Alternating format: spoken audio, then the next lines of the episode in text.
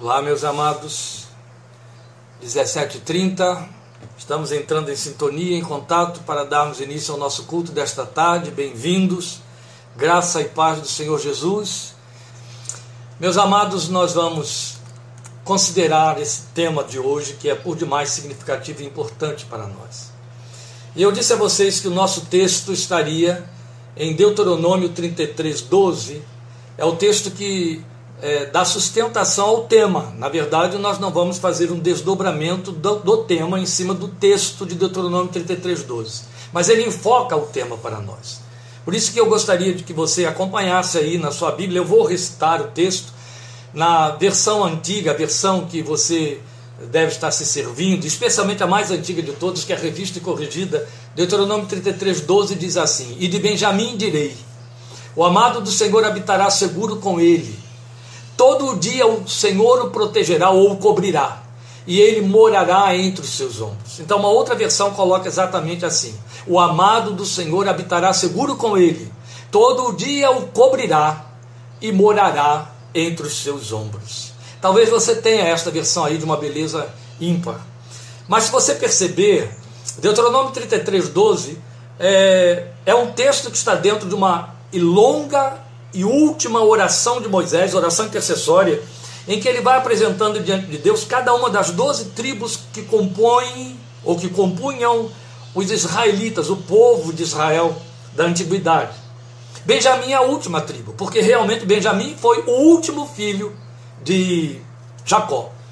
E a significação disto para nós, a importância disso para nós é que na invocação sobre Benjamim, que era o filho que veio em última instância, em último lugar, o filho não esperado, porque afinal de contas, não se pretendia, nem esperava, nem se imaginava mais que pudesse haver mais um filho da parte de Raquel para Jacó, nasce Benjamim.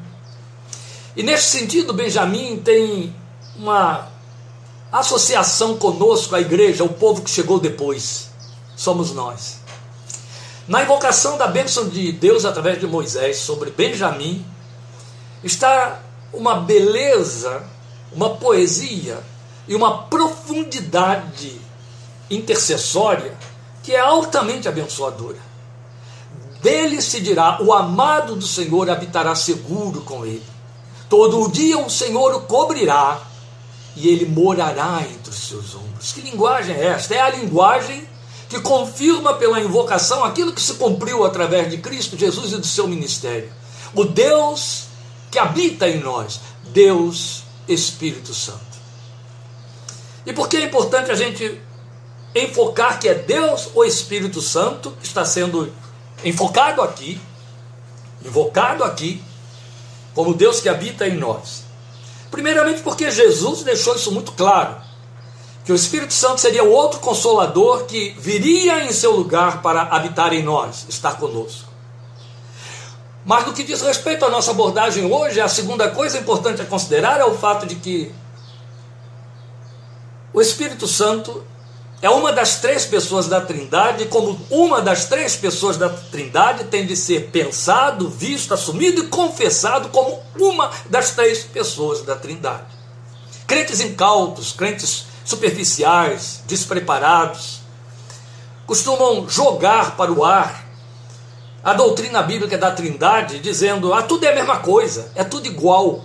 Claro, é o mesmo Deus em três pessoas distintas, mas por serem três pessoas distintas, cada uma tem uma missão específica e o Espírito Santo tem a sua missão específica. Esta é a razão porque quando o apóstolo Paulo, em Efésios 5,18, um texto que estaremos repetindo aqui, enfatiza conosco Deixem-se encher pelo Espírito, antes, depois de já ter nos advertido que ele pode ser resistido, ele pode ser apagado, ele pode ser entristecido. Ele nos fala, trazendo-nos a consciência quanto temos de tratar com ele, devemos tratar com ele.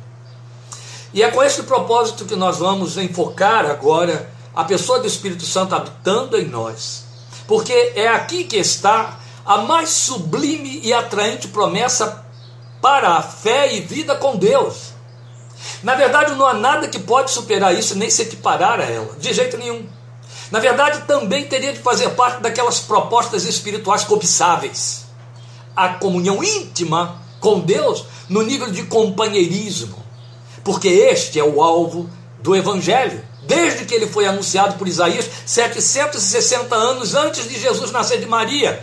Está lá predito em 7,14 de Isaías. Por isso o Senhor mesmo lhes dará um sinal: eis que a Virgem conceberá e dará à luz um filho, e o seu nome será Emanuel. Aí aí 760 anos depois, Mateus, uma vez nascido Jesus, descrevendo a história do seu ministério, registra que Emanuel, ele traduz para nós, significa Deus conosco.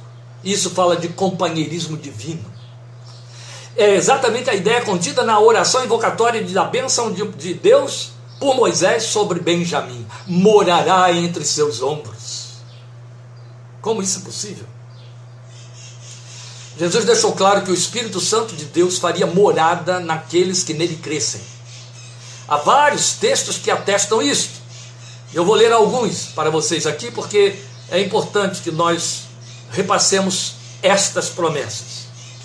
Primeiro deles eu vou ler em João 14, versículos 16 e 17, onde o Senhor Jesus diz assim: E eu pedirei ao Pai, e Ele dará a vocês outro conselheiro ou outro consolador para estar com vocês para sempre, o Espírito da Verdade. E aí ele diz uma coisa de uma revelação toda especial para a qual precisamos estar muito sensíveis e atentos. Ele diz: depois dele ter dito, ele dará a vocês outro conselheiro para estar com vocês para sempre, o Espírito da Verdade, ele o define. O mundo não pode recebê-lo, porque não o vê, nem o conhece, mas vocês o conhecem, pois ele vive com vocês e estará em vocês. Percebe? O mundo não vai poder, não pode, não receberá o Espírito Santo. Só o povo de Deus. O mundo não o recebe, não pode recebê-lo, Jesus disse, porque não vê nem o conhece. Vocês o conhecem, pois ele vive com vocês e estará em vocês. Depois ele vai dizer, e aí é um pouco antes, em João capítulo 7, versículos 38 e 39, gloriosa promessa, onde João então faz um acréscimo de esclarecimento, e o Senhor Jesus diz, numa festa significativa em Jerusalém: Quem crer em mim, como diz a Escritura, do seu interior fluirão rios de água viva. Ele estava se referindo ao Espírito que mais tarde receberiam os que nele crescem. Até então o Espírito ainda não tinha sido dado, pois Jesus ainda não fora glorificado. É o que está sendo dito aí. Ó, do seu interior fluirão rios de água viva. Referia-se ao Espírito que mais tarde receberiam os que nele crescem. De onde fluiria esse Espírito? Do interior dos que nele crescem. Aí está o Deus que habita em nós. Morará entre seus ombros. Depois nós vamos ter o apóstolo Paulo, em 1 Coríntios 6,19, fazendo uma declaração doutrinária de, de significância suprema. Acaso não sabem que o corpo de vocês é santuário do Espírito Santo que habita em vocês, que lhes foi dado por Deus e que vocês não são de vocês mesmos? São três verdades magníficas que sobressaem aqui. Não sabem que o corpo de vocês é santuário do Espírito Santo? Aí está a primeira verdade. O corpo, isso que está aqui, carne e osso, né? é santuário do Espírito Santo. A segunda verdade, ele lhes foi dado por Deus. E a terceira verdade, por causa disso, vocês não são de vocês mesmos. Não sabem disso? É o que ele está perguntando em 1 Coríntios 6, 19. Por último, eu quero deixar Efésios 1, versículos 13 a 14, onde o mesmo Paulo diz para nós: Quando vocês ouviram e creram na palavra da verdade, o evangelho que os salvou, vocês foram selados em Cristo com o Espírito Santo da promessa, que é a garantia da nossa herança até a redenção daqueles que pertencem a Deus para o louvor da sua glória. É bonito isso, porque Paulo está mostrando, explicando aqui em Efésios 1, 13 e 14, porque Jesus disse que o mundo não podia receber o Espírito Santo. Ele disse: Vocês foram selados em Cristo com o Espírito da promessa quando ouviram e creram na palavra da verdade. Enquanto somos mundo, nós somos mundo por não termos ouvido e nem crido na palavra da verdade. Mas uma vez que ouvimos e cremos na palavra da verdade, deixamos de ser mundo, passamos a ser igreja, povo de Deus, reino de Deus revelado na terra. E aí então, a partir daí o texto diz somos selados em Cristo com esse Espírito Santo da promessa que se torna a garantia da nossa herança até a redenção dos que pertencem a Deus para o louvor da sua glória. Há bem mais. Mas nós vamos ficar com estes que por hora nos bastam, é claro. E todos eles, tantos estes quanto os outros que não podemos citar aqui, todos eles servem para nos provar que o Espírito de Deus é a pessoa da Santa Trindade Divina que faz morada dentro de nós, que cumpre a súplica de Moisés: morará entre seus ombros. Aleluia. Isso é uma revelação revolucionária, porque ultrapassa sem medida o conceito de sermos adoradores diante de um Deus que está nos céus, para sermos estabelecidos como adoradores que encontram seu Deus dentro de si mesmos. Isso fala de pertencimento, isto fala de segurança, isto fala de comunhão, isto fala de convivência, isto fala de intimismo, isto fala de companheirismo. Glória seja a Deus. E como é importante, meus amados, estarmos conscientes disso. A respeito do Espírito Santo, e hoje aqui não temos uma proposta de estar é, é, é, declinando um tema de forma didática, nós temos uma riqueza doutrinária no Novo Testamento sem igual que exige muito espaço e muito tempo. Exige estudo com pertinência. Porque em torno da pessoa do Espírito Santo cometeram-se tantos absurdos, tantas aberrações, tantos erros, e os não cometimentos também que se tornaram erros, se consistiram em erros tão enormes quanto os erros cometidos, que seria importante determos-nos sobre a pessoa do Espírito de Deus e estudá-la. Quem sabe, depois de nossas minutas sobre Atos, possamos entrar com um estudo específico a respeito do Espírito Santo. Deus é que sabe, se permitir, o faremos no devido tempo de Deus. Mas por que, é importante isso? Exatamente porque em torno da, da pessoa do Espírito Santo, ou recuaram muitos como se ele fosse sem significância, ou deram uma ênfase exagerada, fora de proporções e fora de lugar, atribuíram a ele tudo que diz respeito a sentir, sentir, pensar, ver, fenômenos os, as duas vias, a do extremo, do excesso de atenção, se é que se pode falar nesses termos, e a do extremo de atenção nenhuma, cometeram erros crassos que dividiram a igreja. Não é disso que vamos falar hoje, mas é só para mostrar a você o valor e a importância de se conhecer, de saber, de se pensar, de se tratar com a pessoa do Espírito de Deus, o Deus que habita em mim, que habita em você, que habita em nós. E nós sabemos que a habitação do Espírito Santo dentro de nós, sabemos pela palavra de Deus, especialmente Romanos 8, 9, Paulo diz isso, é condição para nós pertencermos a Ele, ao Senhor. Foi precisamente isso que Paulo afirmou no texto que eu citei, Romanos 8 e 9. Se alguém não tem o Espírito de Cristo, não pertence a Cristo. E por Espírito de Cristo ele está falando o Espírito Santo de Deus. Se alguém não tem o Espírito de Cristo, não pertence a Cristo. Em outras palavras, quem não pertence a Cristo não tem o Espírito de Cristo. E quem não tem o Espírito de Cristo não pertence a Cristo. Entende? Dois axiomas que se fecham para dizer a mesma verdade. Como é importante saber isso.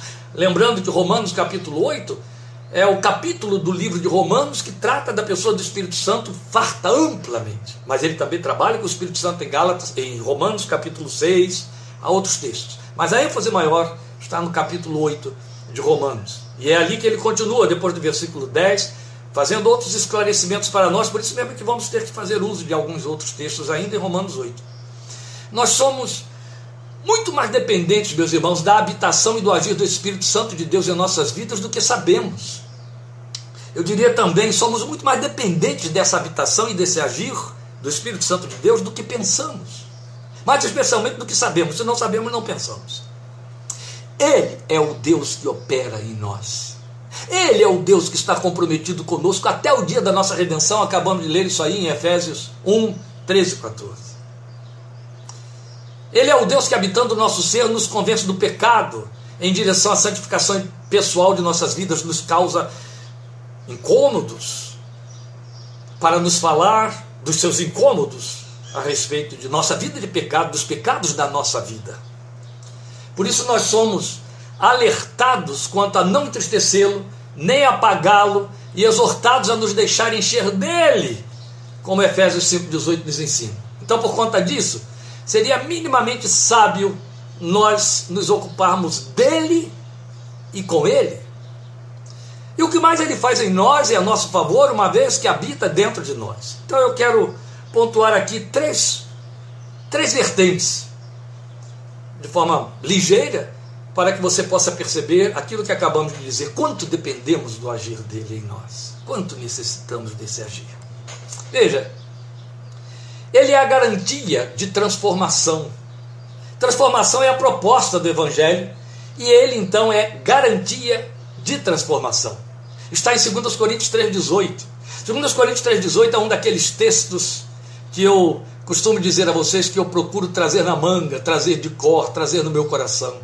E todos nós, com o rosto descoberto, contemplando como por um espelho a face do Senhor, somos transformados de glória em glória pelo na a mesma imagem do Senhor pelo Espírito Santo. A minha versão diz assim: "E todos nós, que com a face descoberta contemplamos a glória do Senhor, segundo a sua imagem, estamos sendo transformados com glória cada vez maior. Sua versão diz: de glória em glória, com glória cada vez maior, a qual vem do Senhor, que é o Espírito. De glória em glória, ou com glória cada vez maior. Todo o propósito do Evangelho, a razão por que fomos resgatados em Cristo e por Ele, é sermos transformados dentro de nossa humanidade decaída ao caráter do Filho de Deus. É isso que Paulo nos ensina com grande reforço em Efésios 4,13. Em Efésios 4,13, o apóstolo Paulo diz para mim e para você: até que todos alcancemos a unidade da fé e do conhecimento do Filho de Deus e cheguemos à maturidade, atingindo a medida da plenitude de Cristo. O que é atingir a medida da plenitude de Cristo? É ser transformado pelo Espírito Santo de glória em glória na imagem do Senhor. Entende? A palavra de Deus se explica a si mesmo. Ao Espírito Santo de Deus foi dada essa tarefa, essa missão de possibilitar essa transformação. E a palavra transformação de que o apóstolo Paulo se serve é perfeita para definir essa operação. Porque se trata de um processo de mudança de forma, transformar, ultrapassar a forma. Nesse processo, o primeiro passo dado é em direção ao fato de que, é o segundo ponto que temos a considerar, ele, o Espírito Santo, é a garantia de nossa identificação com Deus. Garantia de identificação. Está em Romanos 8, 15 e 16. Eu disse aos irmãos que eu voltaria ao texto de Romanos 8, pois aqui está. Em Romanos 8, 15 e 16, o apóstolo Paulo diz para nós: Pois vocês não receberam um espírito que os escravize para no novamente temerem, mas receberam o espírito que os torna filhos por adoção, por meio do qual clamamos: Abba, tradução, pai. As pessoas pensam que Aba é uma palavra para Aba pai. Não, Aba, vírgula, pai. Ele está dando a tradução do significado de Aba, palavra aramaica para pai. Repetindo aqui, nós recebemos não o espírito de escravidão para vivermos com medo, mas recebemos o espírito que nos torna filhos por adoção. Por causa desse espírito, através desse espírito, por meio desse espírito, podemos clamar: Aba, pai, papai, pai da intimidade. Olha que lindo. Continuando no versículo 16, ele diz: O próprio Espírito testemunha ou testifica ao nosso espírito que somos filhos de Deus. Percebe? Isso se confirma em Gálatas 4,6, que diz: E porque vocês são filhos, Deus enviou o Espírito de seu Filho ao coração de vocês, e ele, nesse coração de vocês, clama: Abba! O que significa tudo isso? Significa que o Espírito de Deus põe dentro de mim e de você a identidade de filhos, identidade com Deus, identidade com o Pai. Nos identifica como filhos, nos identifica na condição de filhos com o Pai que é Pai. E nos identifica na posição que Cristo teve filial, que dizia e podia dizer no seu clamor diante do Pai: Abba, o Espírito que habita dentro de você te dá a liberdade, a autoridade, o poder, a glória de poder invocar o seu Deus como Pai, na mesma medida em que Jesus invocava Abba, meu Pai, Pai da minha intimidade, o Papai. Isso é belo demais. Isso fala de identificação. Eu não me refiro a rótulo do tipo eu sou filho de Deus. Não.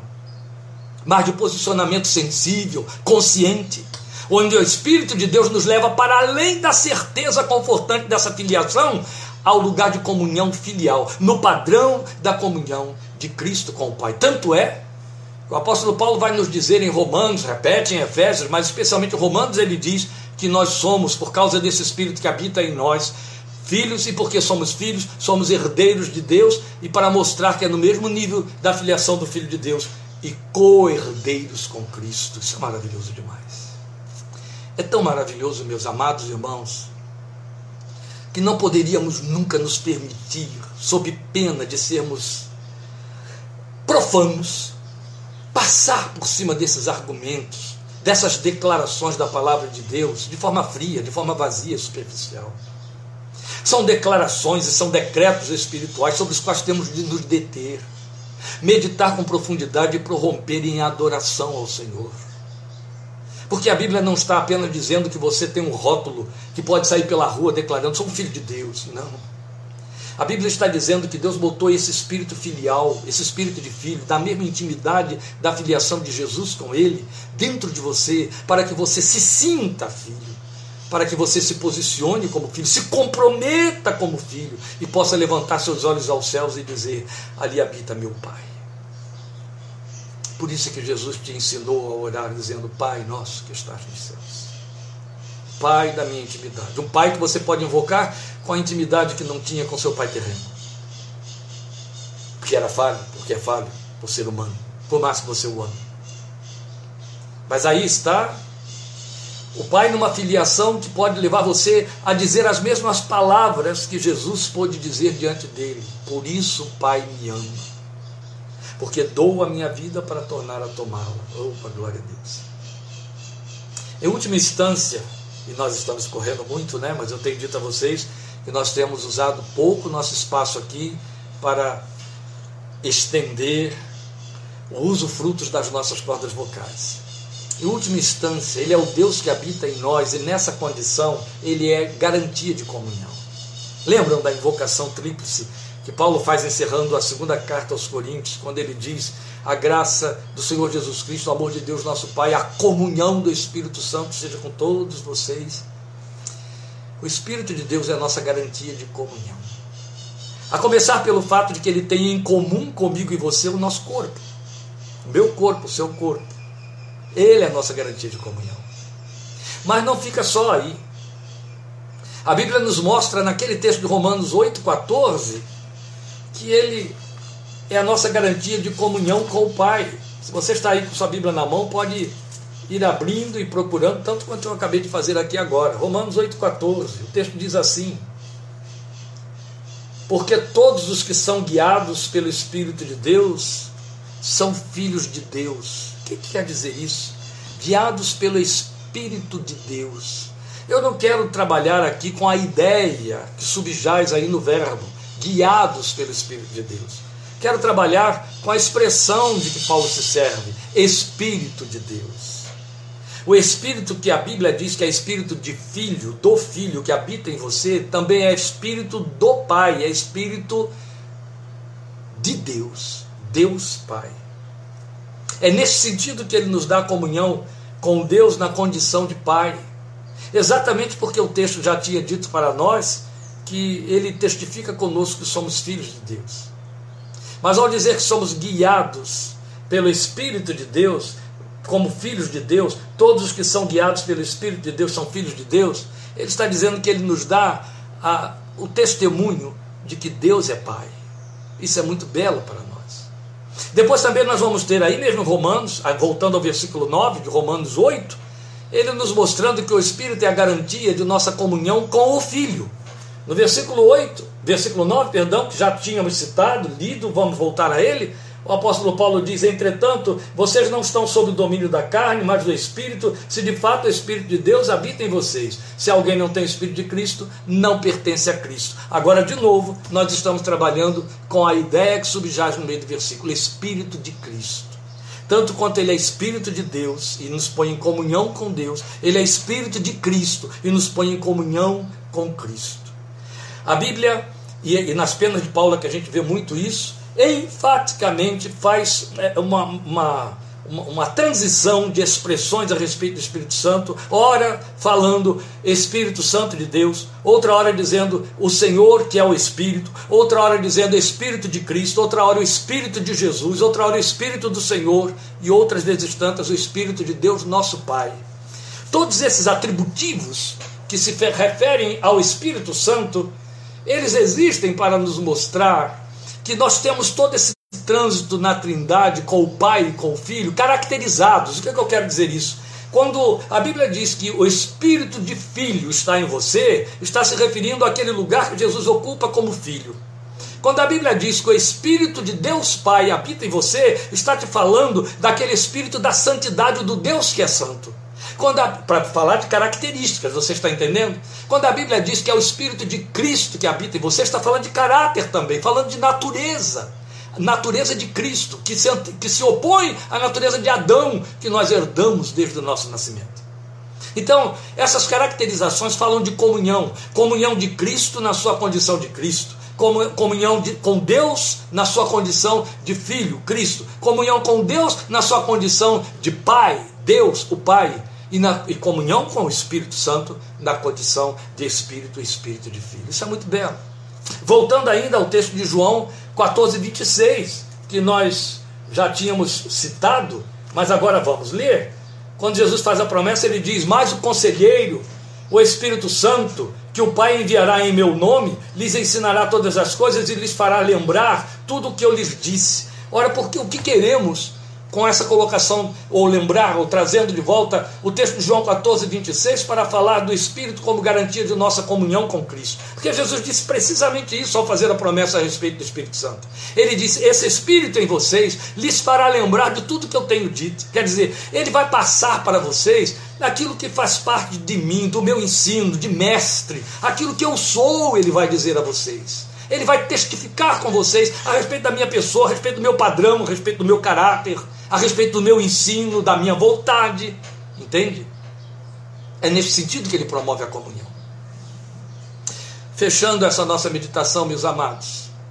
Toda essa bibliologia aqui exposta, ela foi feita para comprovar escrituristicamente quanto nossa espiritualidade, como já dissemos no início, é dependente desse morar e agir do Espírito de Deus em nós. À luz das Escrituras, fica claro que o habitar do Espírito é fruto da obra de Cristo, é realização dele em nossas vidas. Entende?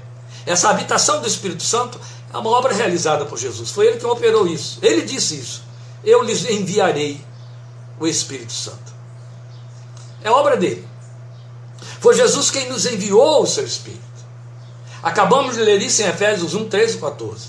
Não depende de você, depende de você crer. Crer em Deus, crer na obra, no sacrifício do Filho de Deus, e o resto ele realiza. O que é o resto? Ele envia para o seu coração o Espírito que precisa habitar em você, do contrário, você não será de Jesus. Entende? Entende por que Paulo disse em Efésios 1, 13 e 14 que ele é o penhor, ele é a garantia da nossa herança, ele é o selo de Deus, para dizer a Deus, ao diabo, ao mundo e a você que você pertence a Deus. Ele é o selo.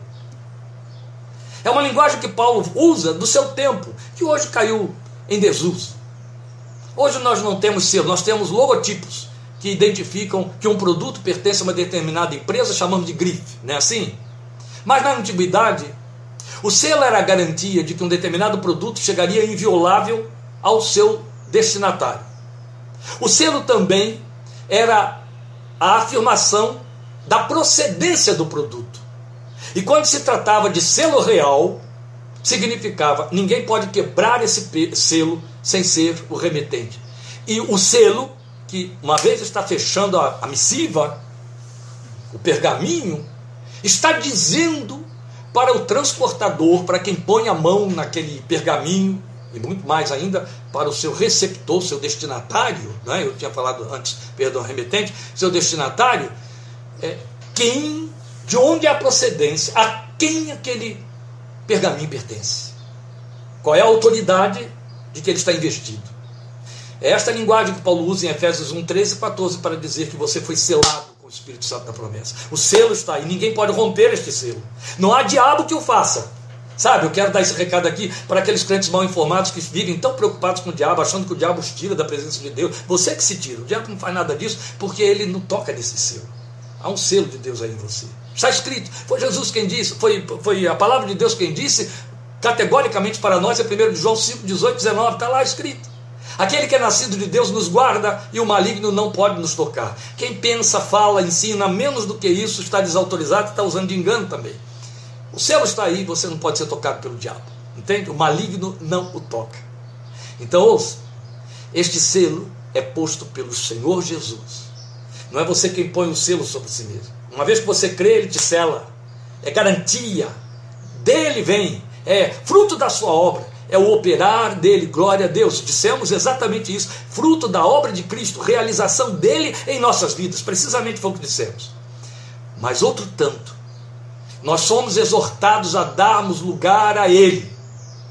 Eu quero lembrar a você, Efésios 5,18, que eles estarão cantando agora mesmo aqui para fazer a oração final, fechando a nossa meditação. Enche-me espírito, mais que cheio quero estar, porque Paulo diz em Efésios 5,18: deixem-se encher pelo Espírito, deixem-se encher pelo Espírito, com salmos e hinos, com cânticos espirituais. Eles já estão tomando posição aqui e vão exatamente encerrar com esse louvor. Vai ser a sua oração e a minha oração que confirma a invocação que deve ser feita em Efésios 5,18.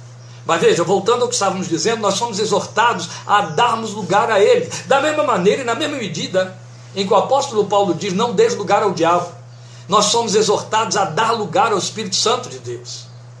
Romanos 6, Gálatas 5 e 6, Efésios capítulo 4, olha quantos textos estão abundantemente exortando a mim e a você que ou damos lugar ao Espírito Santo ou a carne que em nós habita prevalece. Então, ou damos lugar à carne ou damos lugar ao Espírito. Se dermos lugar à carne, o Espírito se afasta. Se dermos lugar ao Espírito, a carne se afasta. Se damos lugar ao mundo, o Espírito se afasta. É muito importante, amado irmão, amada irmã, meus queridos, olha aí os Clarence. É muito importante que o crente desta geração infectada se dê muito consciência discernitiva do que é mundo, mundo, mundo, o mundo continua sendo mundo, da mesma maneira como a palavra de Deus há dois mil anos proclama isso.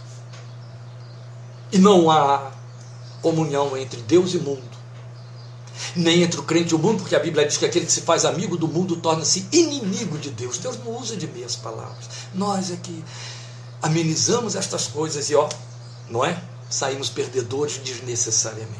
Então somos exortados a darmos lugar ao Espírito Somos exortados a nos deixarmos guiar por Ele. Somos exortados, Efésios 5,18, a nos enchermos dele, como já lembramos. Somos exortados a não entristecê-lo.